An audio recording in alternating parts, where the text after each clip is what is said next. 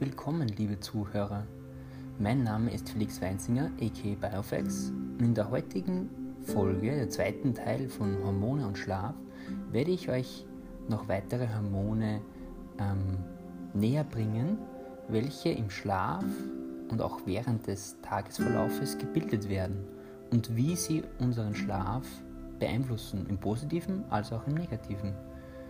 Beispiele dafür wären Insulinproduktion, Serotonin, Testosteron, Wachstumshormone, Östrogen und Progesteron. Viel Spaß beim Zuhören. Zweiten Folge von Hormone und Schlaf. Heute besprechen wir einige ähm, körpereigenen Hormone, die produziert werden während dem Schlaf und auch im, im Folge des Tagesverlaufs. Wir beginnen mit Östrogen und Progesteron. Diese Hormone sind sicher einigen Frauen unter euch bekannt. Ähm, Östrogen vor allem wird rhythmisch ausgeschüttet. Das bedeutet, es wird immer zu gewissen Zeiten am Tag ausgeschüttet und wird auch als zirkadianer Rhythmus verstanden. Die Höchstwerte werden in der Früh erreicht, in den frühen Morgenstunden, so gegen 6 oder 7 Uhr und richten sich nach dem Zyklustag. Östrogen ist auch hauptverantwortlich für die kognitiven Fähigkeiten, die wir haben. Man hat auch festgestellt, dass bei Personen und bei Frauen älteren Alters in Menopause vor allem diese kognitiven Fähigkeiten verloren gehen und das wird zurückgeführt auf einen Mangel an Östrogen. Ähm, und den Höchstwert ähm, an Östrogen erreicht die Frau beim Eisprung sozusagen. Ja? Dann, wenn sie am fruchtbarsten ist. Und das Gelbkörperhormon Progesteron wird auf jeden Fall auch rhythmisch gebildet, zirkadian, und hat einen beruhigenden und angstlösenden Effekt. Und dadurch unterstützt das Ein- und Durchschlafen, vor allem bei Stress bzw. Unruhe. Problem ist nur, dass ein Mangel an Progesteron dazu führt, dass es zu spröder Haut kommt, man bekommt Falten und die Knochen werden zerbrechlicher. Und es erreicht so wie Östrogen seinen Höchstwert in der Früh, so gegen 6 und 7 Uhr. Das sind die wichtigsten Hormone für die Frauen sozusagen. Und nun zu den Männern. Das männliche Sexualhormon Testosteron ist auch sehr entscheidend bei Frauen. Man hat festgestellt, dass sowohl Östrogen als auch Testosteron einen Bezug haben. Das heißt, das eine bedingt das andere. Vielleicht haben es schon auch einige Männer bemerkt, dass sie das Problem, was einige Frauen im Alter bekommen, wie Zellulite oder Bindegewebsschwäche, einfach nicht haben, weil eben dieser Testosterongehalt so hoch ist. Ähm, und was auch sehr interessant ist, ist, dass unser Körper sehr intelligent ist und zu sagen, in den frühen Morgenstunden auch den Testosteronwert sehr hoch hat. Was wiederum bedeutet, dass sowohl Mann als auch Frau, wenn wir die Chronobiologie betrachten, in der Früh ihren Höchstwert an Sexualhormonen hat. Was das jetzt nun bedeutet für die gemeinschaftlichen Aktivitäten in der Früh, das kann sich jeder selbst aus, ausdenken bzw. herleiten. Es ist noch zu sagen, dass beim Mann der Höchstwert in der, in der Früh ist und am Abend das um bis zu die Hälfte reduziert ist.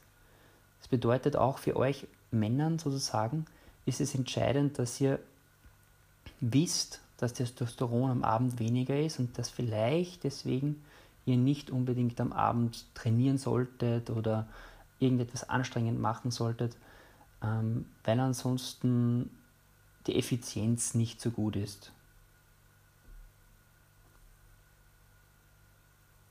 Das nächste Hormon, das sehr entscheidend ist, vor allem auch für den Tag-Nacht-Rhythmus, ist Serotonin oder auch unser Glückshormon, das sogenannte ähm, Hormon der heutigen Neuzeit, was sehr gehypt wird, weil es ja natürlich die Stimmung hebt. Ähm, ein Mangel an Serotonin ist verantwortlich vor allem für Schlafstörungen, Depressionen und Antriebslosigkeit. Vielleicht hat es der ein oder andere schon gemerkt in gewissen Phasen, wenn er nicht so, sozusagen glücklich ist.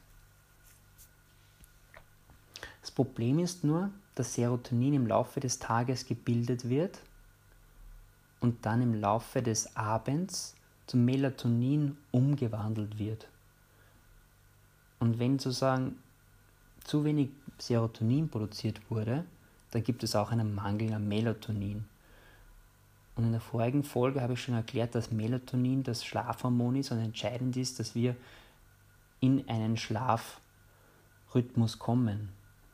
Und wenn sozusagen dieser Schlafdruck, den was wir nicht bekommen, zu gering ist, dann kann dies zu Schlafstörungen führen. Und dann quasi auch zu schlechten Schlafgewohnheiten. Ein nicht außer Acht zu lassendes Hormon, was auch jeder von euch kennt, ist Insulin, welches in der Bauchspeicheldrüse in den langhanschelten Zellen produziert wird. Und dieses erreicht dreimal täglich seinen Höchstwert. Und zwar auch in den frühen Morgenstunden, so gegen 6 oder 7 Uhr, kurz vorm Frühstück, dann und Mittagszeit. Hier ist es wichtig, dass man dementsprechend immer zur gleichen Zeit isst, damit Melatonin, äh, mit, mit Insulin gut ausgeschüttet wird. Und am Abend, aber nicht zu spät. Das bedeutet, am Abend bedeutet so gegen 18 Uhr bis 19 Uhr. Da kann sozusagen der Körper gut äh, Insulin produzieren. Genau. Und es ist auch ein, ein wichtiger Taktgeber für unsere innere Uhr, weil es nämlich den Blutzuckerspiegel sozusagen ähm, reguliert. Cortisol, welches ja das Stresshormon ist, treibt den Blutzuckerspiegel in die Höhe. Und Insulin senkt ihn wieder. In einigen Studien konnte gezeigt werden, dass Melatonin, das Schlafhormon, die Freisetzung von Insulin unterdrücken kann. Das bedeutet sozusagen, dass wenn wir genügend Melatonin produzieren möchten, nicht unbedingt am Abend noch etwas essen sollten. Weil wenn wir am Abend etwas essen, wird wieder Insulin produziert und dann sozusagen wird wieder Melatonin reduziert. Ein wichtiger Faktor, der was nicht außer Acht zu lassen ist. Und ein, ein sehr interessantes Hormon, welches oft in den Medien ähm, behandelt wird, ist das sogenannte Wachstums, Wachstumshormon oder auch Growth Hormon bezeichnet. Es ist verantwortlich für viele Funktionen im Körper, vor allem für den Aufbau von Knochen, für das Längenwachstum und es reguliert den Blutzucker- und Fettstoffwechsel. Vor allem bei Kindern und jungen Erwachsenen ist es ganz entscheidend, dass dieses Hormon produziert wird, weil es nämlich zum Längenwachstum beiträgt und für die Röhrenknochen, wo unsere Epiphysen sind, dementsprechend zu einer Wachstums- Zunahme führen kann. Und wenn dieses nicht gebildet wird, aufgrund von Stress, aufgrund von ähm, Schlafproblemen, dann gibt es auch Probleme in der Wachstumsphase.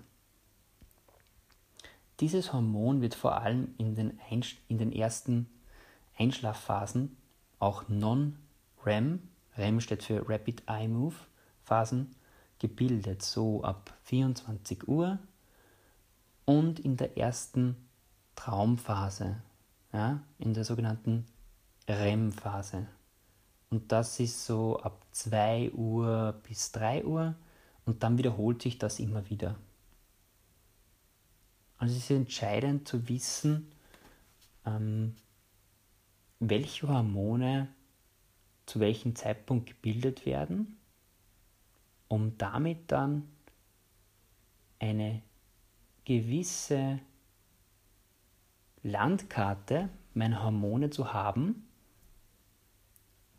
und dann mit dieser Information kann ich dann zum Beispiel mir überlegen, okay, ist mein vielleicht, ich fühle mich heute nicht so gut, könnte sein, dass vielleicht mein Serotoninspiegel nicht so gut ist. Und wenn du dieses, diese Awareness sozusagen, diese Aufmerksamkeit hast, dann kannst du damit auch zu deinem Arzt gehen und sagen, ich würde gerne eine Blutuntersuchung machen und würde das gerne feststellen. Wichtig dabei ist immer die richtige Zeit, zu sagen, wo das Hormon gebildet wird, zu nehmen. Bei Melatonin ist das schwierig, weil, und auch beim, beim Wachstumshormon ist es schwierig, da müsste man schon eine 24-Stunden-Analyse machen, ja? weil es ja alles im, am Abend gebildet wird. Zumindest die Höchstwerte.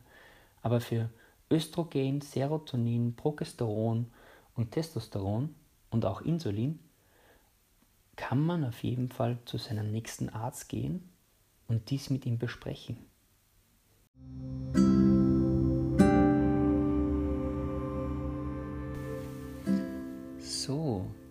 Dies war es nun jetzt mit der jetzigen Folge. Ich hoffe, euch hat es gefallen und ihr könnt mit der Information etwas anfangen. Für mich ist es immer wichtig, dass ihr davon profitiert mit dem Wissen, was ich euch gebe. Wenn es euch gefallen hat, würde ich mich freuen, wenn ihr diese Folge an Freunde teilt, die Interesse daran haben, Informationen zu bekommen oder ihr es euch auf euren Social Media Plattformen teilt, damit diese Information auch an Personen kommt, die wirklich diese Information benötigen oder auch einfach Interesse daran haben. Gerne könnt ihr mir auch auf Instagram folgen unter Biofex, also auf Instagram Biofex eingeben oder ihr schreibt mir eine E-Mail unter hello at felixweinzinger.com oder ihr schreibt mir einfach eine, ein, eine private Nachricht auf Facebook oder auf Instagram und ja, ich wünsche euch eine schöne Woche und viel Spaß.